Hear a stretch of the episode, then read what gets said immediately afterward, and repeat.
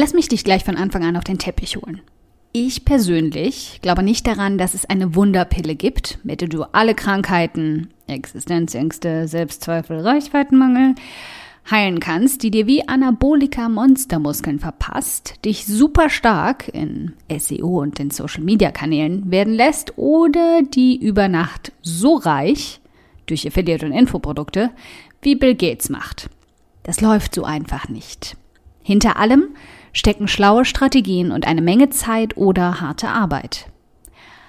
Aber ich glaube daran, dass jede erfolgreiche Unternehmerin dir mindestens drei essentielle Zutaten nennen kann, die maßgeblich an ihrem allerersten Erfolg beteiligt waren, wenn nicht sogar ausschlaggebend.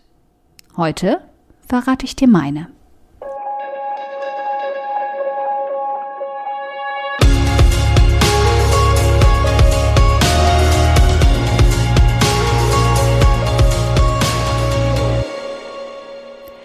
Hi, ich bin Karina, Gründerin von Pink Kompass um 180 Grad und der Feminine Jazz und teile hier im um 180 Grad Audioblog alles mit dir, was in meiner Selbstständigkeit funktioniert und was nicht. Wir knacken meine Strategien rund um Marketing und Mindset, denn Erfolg beginnt in deinem Kopf. Folge 147. Das Erfolgsrezept meines ersten Online-Business. Funktioniert das auch heute noch? Mein erstes Online-Business. 2013 startete ich mein erstes professionell angelegtes Online-Business. Zugegeben, ich nannte es damals einfach nur einen Blog. Aber heute betrachtet war es ganz klar ein Online-Business und erfüllte alle Kriterien dafür. Erstens, es war nun definitiv weit mehr Beruf als Hobby. Zweitens, es sollte Menschen anziehen, um an sie zu verkaufen. Drittens, es sollte mich zukünftig zu 100% finanzieren. Somit bekam meine alte Seite, die zuvor mehr ein Reisetagebuch war als alles andere, innerhalb von einem Monat ein neues Theme, zog von WordPress.com zu einem Hoster um und damit in Self-Hosting, bekam neue fokussierte und professionellere Artikel, eine neue Nische und ein neues Design. Im Prinzip stampfte ich also mein Business nochmal komplett neu aus dem Boden. Der alte Name blieb zuerst noch kleben, aus Mangel an einer spontanen Eingebung. Aber bei knapp 70 Fans auf Facebook und etwa 23 Stammleserinnen und Lesern, äh, Freunde und Familie, machte es auch keinen Unterschied, falls ich ihn ein paar Wochen später ändern würde. Aber ich wusste, ich brauchte etwas, das ganz genau ausdrückte, worüber ich schreibe und bei der idealen Zielperson sofort sagt, wofür meine Seite steht. Und wie die meisten von uns wissen, Inspiration für einen Namen lässt sich bekanntlich nicht erzwingen. Zwei Monate später schossen mir ein neuer Name und ein Logo irgendwann beim Essen auf meiner ersten Reiseblog-Konferenz in Rotterdam einfach in den Kopf. Tada, mein Reiseblog Pink Kompass war geboren. Aber ein Name, ein Logo und ein paar Artikel erschaffen weder eine erfolgreiche Marke noch ein stabiles Unternehmen. Also was macht es dann? Die Positionierung. Substantiv. Feminin. Wenn ich es auf einen einzelnen Faktor runterbrechen müsste, dann würde ich ganz subjektiv sagen, meine Positionierung hat 50 Prozent des Erfolges von Pink Compass ausgemacht.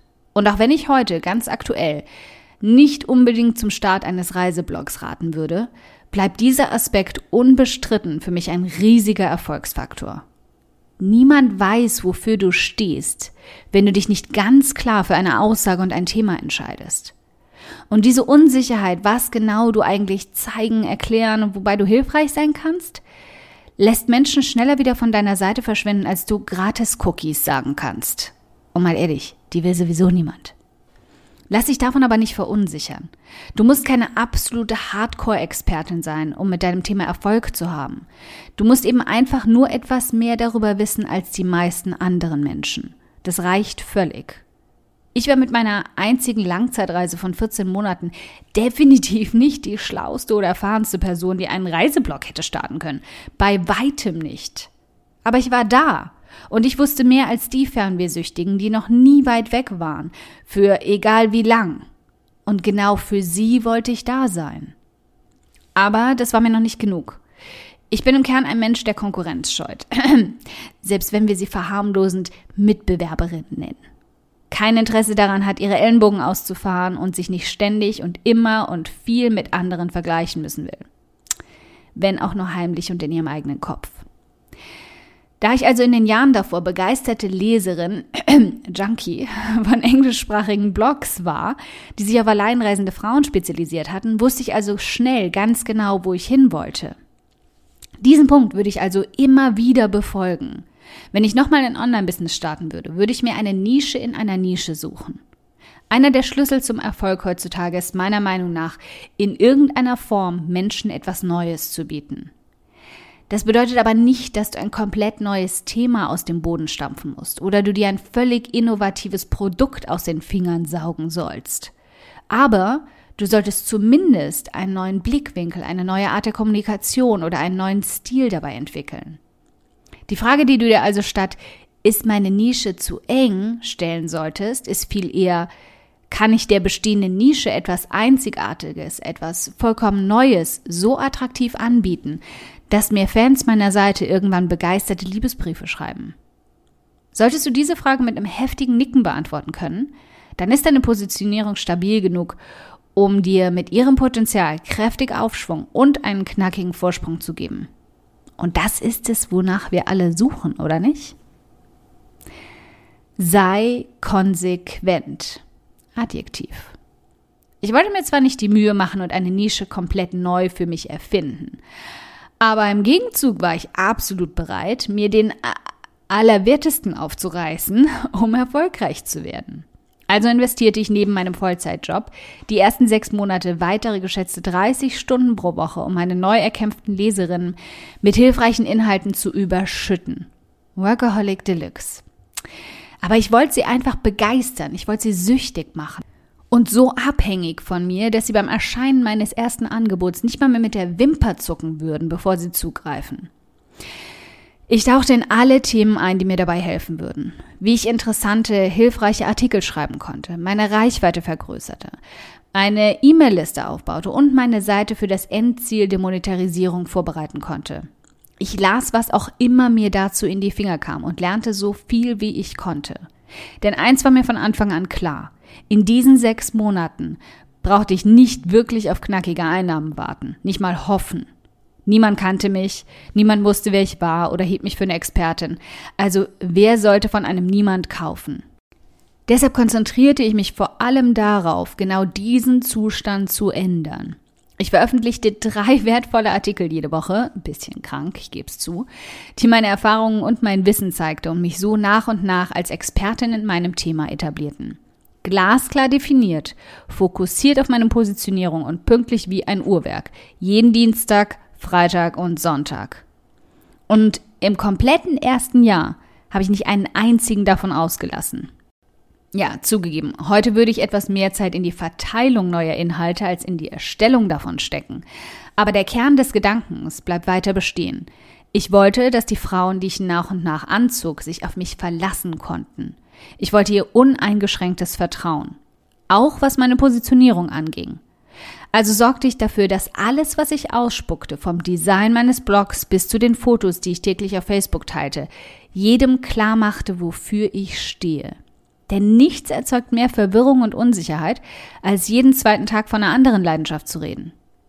Als sie anfangen, nach ein paar Monaten endlich mit mir zu reden, habe ich, um ihr aufkeimendes Vertrauen in mich zu stärken, jede einzelne E-Mail persönlich und mit Hingabe beantwortet, jeden Kommentar unter meinen Artikeln und jede Nachricht auf meinen Social-Media-Kanälen. Was ich übrigens bis heute beibehalten habe. Ich wollte einfach eine Bereicherung für sie werden. Eine verlässliche Konstante im Leben meiner Leserinnen und jemand, auf den sie zählen konnten. Vertrauen und Beziehung sind die beiden Eigenschaften, die ein Unternehmen erfolgreich werden lassen. Beides kannst du nur darüber erschaffen, dass jemand weiß, du bist da. Nicht nur heute, sondern auch morgen, nächsten Monat und sehr wahrscheinlich auch noch nächstes Jahr. Hartnäckigkeit, Geduld und Hingabe, das sind die Schlüssel dafür. Und sie öffnen dir heute, genau wie damals, alle Türen. Streich Perfektionismus. Substantiv, maskulin. Es kommt nicht darauf an, einen glanzvollen, perfekten Start hinzulegen. Wenn Optimierung und Verbesserung also deine besten Freunde sind, dann ist Perfektionismus dein größter Feind. Mein Mantra? Gemacht ist besser als perfekt. Ja, der Launch ist wichtig. Aber ganz ehrlich, fragt mich heute noch jemand danach? Ist ganz ähnlich wie beim Abi. Du solltest es hinter dich bringen, wenn möglich, auch nicht komplett dabei abschmieren. Aber dann kommt es nur darauf an, was du darauf aufbaust und wofür du es nutzt. Danach bestimmt also dein Durchhaltevermögen deinen Erfolg, nicht ob du alle Plugins installiert oder das Design bis ins kleinste Detail ausgefeilt hast. Die 100% beim Start sind nicht das Wichtigste, sondern die 80%, die du dauerhaft gibst. Bei meinem Launch haben immer noch einige Ecken gehakt, eigentlich sogar auch bei jedem Launch danach und seitdem. Ganz egal, ob es um eine Seite, ein Projekt oder ein neues Angebot ging. Manche habe ich sogar bis heute noch nicht fertig ausgefeilt. Glaubst du wirklich, das kostet uns massenweise Reichweite oder Käufe? Wohl kaum. Wohl eher aber die vier Wochen, um die du deinen Launch aufgeschoben hast, eben wegen dieser Eckenpfeilerei, in denen du schon Reichweite hättest sammeln können. Oder vier Monate, wenn wir schon dabei sind. Versuch nicht perfekt zu sein. Versuch gut zu sein. Denn das ist, wie immer, gut genug. Also sei ehrlich mit dir. Warum hast du noch nicht gestartet? Okay, wenn du dir jetzt denkst, meine Güte, Karina, für diesen Audioblog möchte ich dir gern die Füße küssen. Der ist ja einfach grandios. Dann spar dir einfach das Füßeküssen, anderthalb Meter Distanz und so, und schenk mir stattdessen lieber eine iTunes-Rezension. Darüber freue ich mich so sehr wie Salz- und Essigchips, aber die zaubern mir dann sogar ein fettes Strahlen auf mein Gesicht statt Fettpölsterchen auf meine Hüften. Wie du das machst? Ganz einfach. Ein oder zwei Sätze helfen schon dabei, dass ich noch mehr Frauen erreiche und auch ihre Gedankenknoten zum Platzen bringen kann. Klick dazu auf Bewertungen und Rezensionen, danach auf eine Rezension schreiben und lass mich wissen, wie du meinen Audioblog findest. Ganz lieben Dank im Voraus.